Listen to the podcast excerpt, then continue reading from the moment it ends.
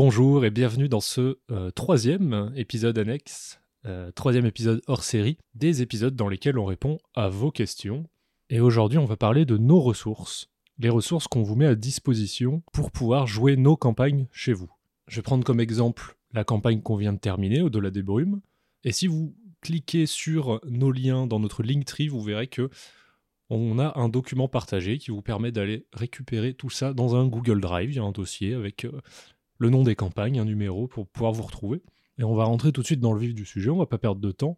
Quand on ouvre ce dossier, quand on va dans nos ressources, du coup, on trouve euh, un conducteur pour le maître de jeu, la carte de l'île qui peut être utile, et puis les fiches personnages. Finalement, on n'a pas besoin de plus que ça. Dans le conducteur, euh, vous retrouverez le contexte de l'aventure, un petit passage explicatif pour dire voilà, euh, voilà ce qui se passe au début de l'aventure, voilà à peu près ce qui devrait se passer pendant, voilà ce qui est prévu. Après, évidemment, à l'intérieur de ça, tout peut changer.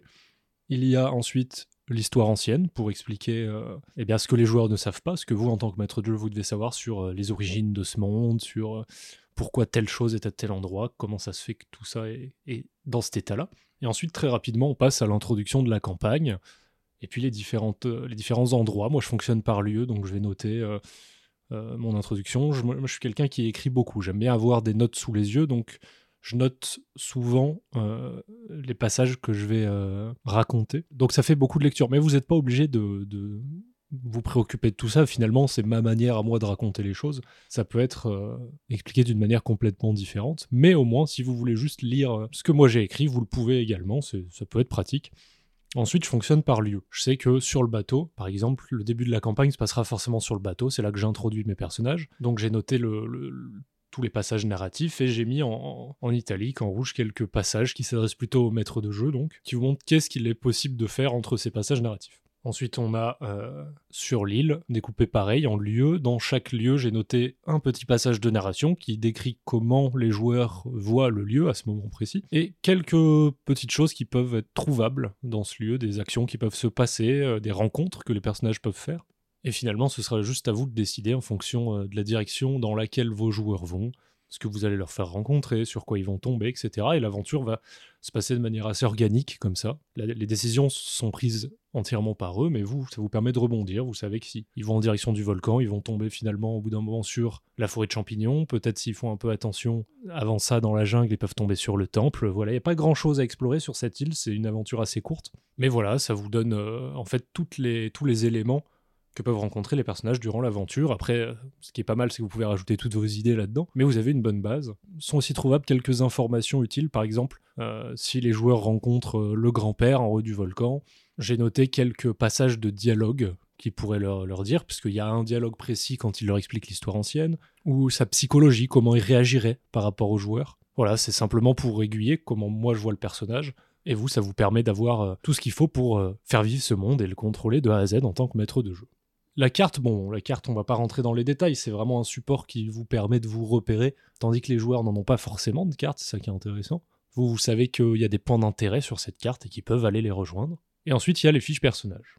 On, fera un autre épisode peut-être qui rentre plus en détail comment les créer, etc. Mais en tout cas, ce que vous pouvez savoir déjà maintenant, c'est que il y a euh, tout ce que les joueurs ont besoin de savoir pour s'imprégner de leur personnage et vivre euh, l'aventure comme il se doit. Donc dans ces fiches personnages, on va retrouver euh, l'histoire du personnage, ce qu'il a vécu, son passé, qui il est finalement, son identité, sa psychologie, euh, comment il agirait, pour que le joueur puisse euh, vraiment se mettre dans sa peau.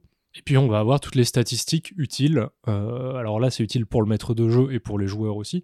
Pour les lancers de dés, on va voir les caractéristiques physiques, les compétences de ces personnages, toutes les, toutes les stats finalement qu'ils ont pour déterminer la difficulté d'un jet de dés en fonction des actions qu'ils veulent, faire.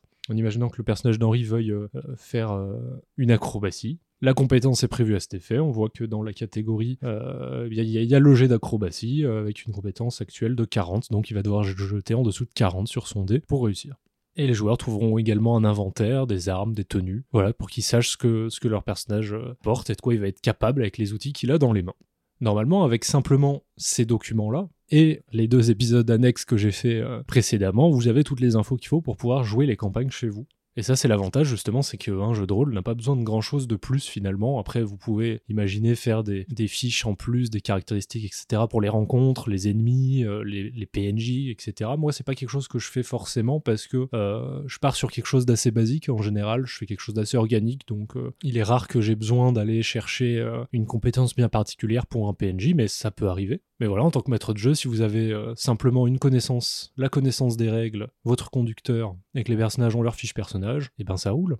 Alors, juste comme ça, pour un petit plus dans le, dans le dossier Warhammer, vous verrez qu'il y a un document, par exemple, avec le conducteur qui s'appelle Info d'Hugo, donc c'est le personnage de Hugo. C'est un petit document dont euh, le joueur qui interprétera Hugo doit être au courant. Parce que comme euh, si vous avez écouté notre aventure Warhammer, le personnage d'Hugo vient du village dans lequel tout se passe, et donc logiquement, il est censé être au courant de certaines choses, de la carte du village, quelques, quelques personnes qui vivent à l'intérieur, comment les gens vivent, comment tout évolue finalement dans ce village, comment tout se passe. Donc voilà, ça fait quelques informations à donner à votre joueur le plus, euh, le plus sérieux, le plus investi, on va dire. Mais voilà, c'est des ressources qu'on partagera à chaque fois qu'on fait une campagne et que cette campagne se termine à l'intérieur de ce document partagé. Vous pourrez aller les retrouver au fur et à mesure, du coup, pour l'instant. Donc, vous pouvez jouer à, à Warhammer et vous pouvez jouer à Au-delà des brumes avec vos amis si ça vous tente. Et voilà, si vous avez des questions, n'hésitez pas à nous contacter. Il y a tous nos liens en description, encore une fois.